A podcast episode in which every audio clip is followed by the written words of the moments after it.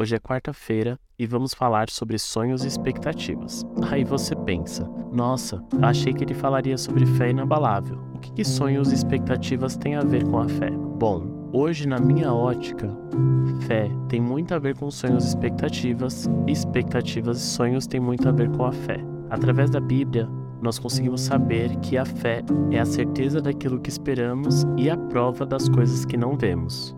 Com esse significado, esperamos a concretização de um sonho que não vemos, na expectativa de sua concretização. Mas quando esse sonho demora a se concretizar, caminhamos para o enfraquecimento de nossa fé, e algo que teria que ser inabalável acaba mais mole que uma gelatina.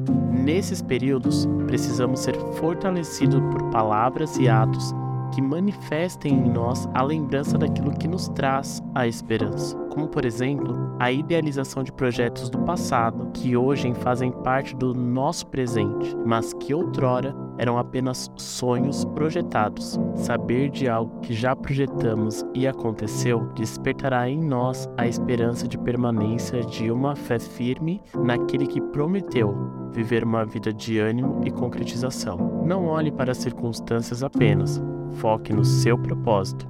Aflições nos sobrevêm como ondas em um mar revolto, mas no momento da calmaria tudo estará estável e no seu devido lugar. Guarde isso no seu coração e comece bem o seu dia.